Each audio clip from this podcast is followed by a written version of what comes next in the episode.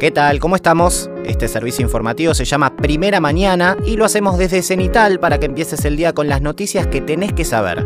Mi nombre es Lautaro Torres, me podés decir Lauti, y la información está a cargo de Tomás Aguerre.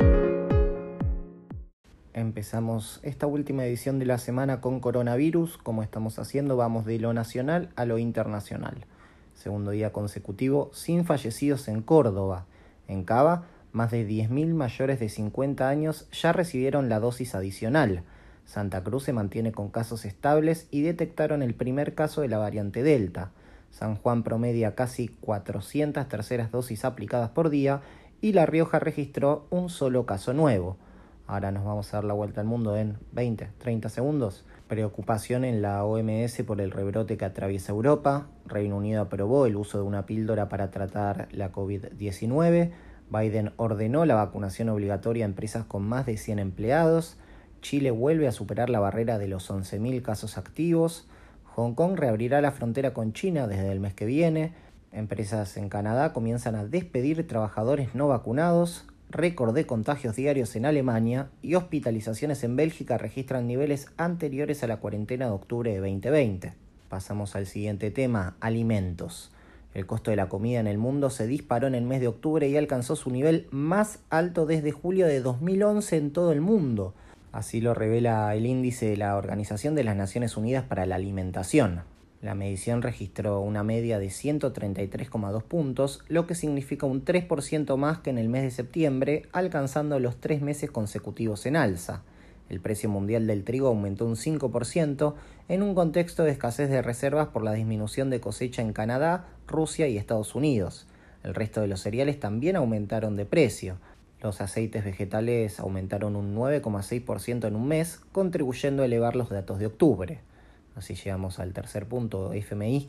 El organismo ratificó que analizará la política de sobrecargos antes de fin de año, posiblemente durante diciembre el pedido de revisar las sobretasas de interés que pesan sobre países que recibieron créditos del organismo es impulsado, entre otros países, por Argentina. La demanda obtuvo el respaldo del G20 en la pasada cumbre del fin de semana. El vocero del FMI dijo ayer en conferencia de prensa que el directorio del FMI tendrá una reunión formal al respecto en algún momento hacia fin de año, aunque no precisó una fecha exacta. Además, descartó los rumores sobre un supuesto waiver a la Argentina.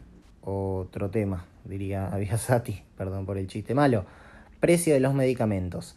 Tras la reunión con los laboratorios, el gobierno anunció un principio de acuerdo para retrotraer el precio de los medicamentos a valores vigentes al 1 de noviembre y mantenerlos sin cambios hasta el 7 de enero. Los representantes de las cámaras que nuclean a los laboratorios manifestaron su voluntad de llegar a un acuerdo. Para la población con cobertura de seguridad social, se informó la decisión de avanzar en la reimplementación de precios de referencia para un conjunto de principios activos de uso ambulatorio. Además, se llegó a un acuerdo para retomar la carga de precios por parte de los laboratorios en el Bademecum Nacional de Medicamentos que publica la ANMAT. Seguimos con Costa Salguero. ¿Por qué? Porque el Frente de Todos de la Ciudad de Buenos Aires, junto a organizaciones sociales y ambientales, presentaron en la legislatura porteña más de 50.000 firmas para promover la creación de un parque público en Costa Salguero y evitar la venta del predio. La Constitución de la Ciudad de Buenos Aires prevé la figura de iniciativa popular. Si se recolectan el 1,5% de las firmas del electorado, el proyecto toma estado parlamentario y debe ser debatido por las fuerzas políticas integrantes de la legislatura. Vamos con el anteúltimo tema de la jornada, elecciones 2021. El Gobierno Nacional confirmó ayer cambios en el protocolo para las elecciones del próximo 14 de noviembre. A diferencia de las PASO, en esta oportunidad no habrá dos filas para votar, una afuera y otra adentro, sino que se volverá al esquema tradicional de filas por mesa. Al igual que en las PASO, el domingo 14 todo el transporte de jurisdicción nacional será de uso libre y gratuito para poder acceder a los centros de votación. Así llegamos al último tema de la semana, pero por eso no menos importante, licencia por bebés prematuros. Uruguay aprobó el proyecto de ley que propone ampliar la licencia maternal y paternal ante el nacimiento de bebés prematuros. La iniciativa amplía la licencia de madres y padres con un parto múltiple en cualquier mes del embarazo un bebé prematuro hasta la semana 33 o cuando el recién nacido pese menos de un kilo y medio. En el caso de las mujeres extiende la licencia de 14 a 18 semanas y para hombres de 10 a 30 días. Según datos del Ministerio de Salud de Uruguay, hay cerca de 1.700 casos al año de niños y niñas prematuras. El texto, que fue aprobado por unanimidad, ahora pasa al Senado para convertirse en ley. Bueno, bueno, hasta acá por hoy.